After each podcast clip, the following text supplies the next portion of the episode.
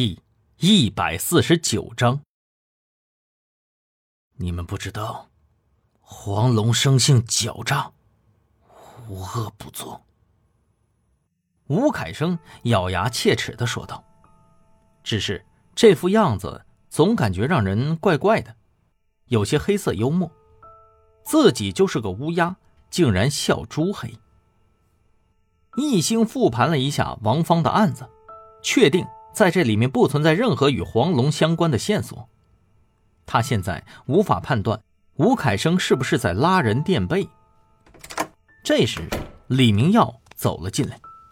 够了，王浩战，请以战谕。吴凯生一愣，似乎是不太理解是什么意思。好在他是流氓，没文化呀，这万一有文化，岂不是得翻天呢？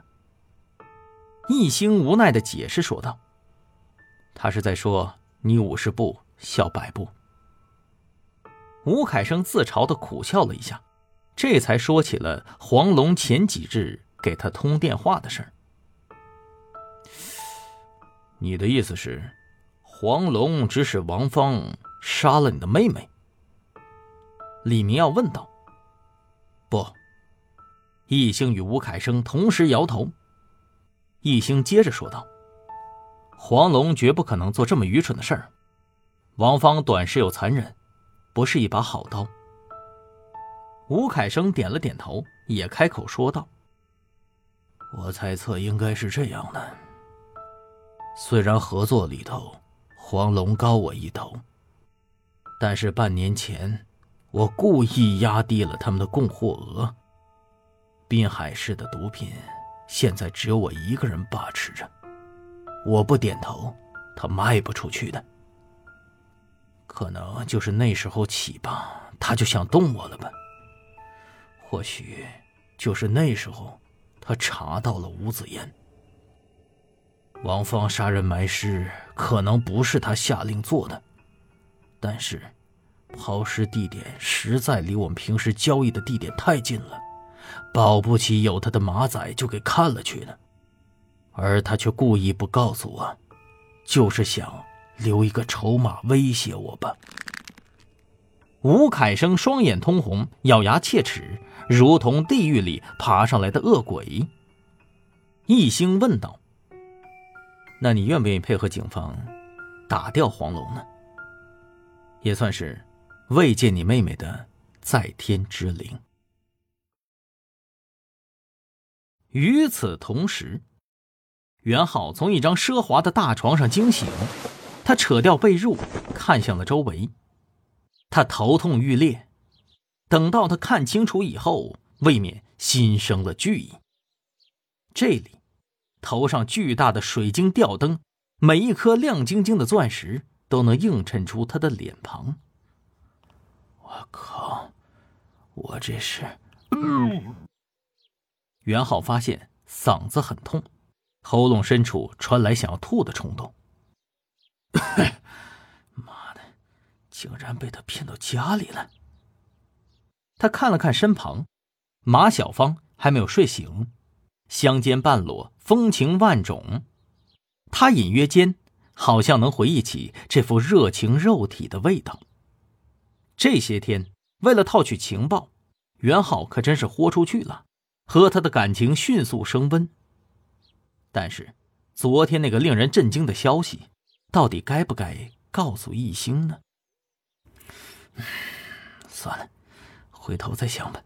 这里头是不能待了。袁浩心里咒骂着：“马小芳这个疯女人，喝多了竟然把他拉到这儿来。这可是黄龙的老巢啊，他的别墅啊。”虽然马小芳说黄龙基本上不回来，但是万一呢？想到这儿，袁浩赶紧起身，穿上了衣服，想要离开。然而，在他刚走到一楼的时候，门外突然响起了刹车声。我操！他回来了！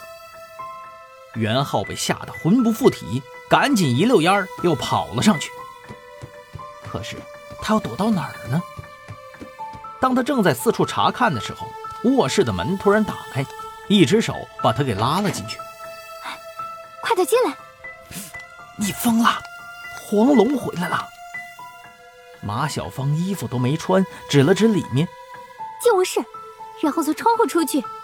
袁浩没办法，只得听话，赶紧溜了进去。然而一拉开窗帘袁浩懵了，这他妈楼下谁种的仙人掌啊？而这个时候，黄龙的脚步声已经从楼下传了上来。小芳，几天不见，有没有想我啊？我靠，下不去，那咱们上去吧。袁浩抬头看了看，一狠心翻出了窗子，然后沿着屋檐翻上了房顶。这时，马小芳娇嗔的声音响了起来：“哼，不想，你死在外面好了，这个家没有你这个人。”门打开了，哎，宝贝儿，你你你怎么连衣服都没有穿呢？怎么着，小大早上就诱惑我呀？接下来的声音十分不可描述。屋内是春光暖暖，屋顶是冷风嗖嗖。袁浩趴在上面一动不动。大概半个小时以后，厕所里头传来了冲凉的声音。袁浩估摸着应该是完事儿了，他刚想摸过去看看。就听见马小芳的声音又响了起来：“又取你那破烟了！我说了多少遍，屋里不要抽。”这是谁用的？亲爱的，你你听我解释。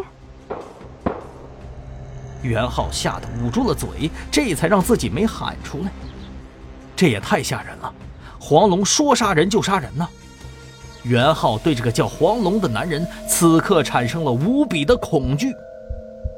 而更令他惊恐的是，脚步声似乎是在朝着窗户靠近。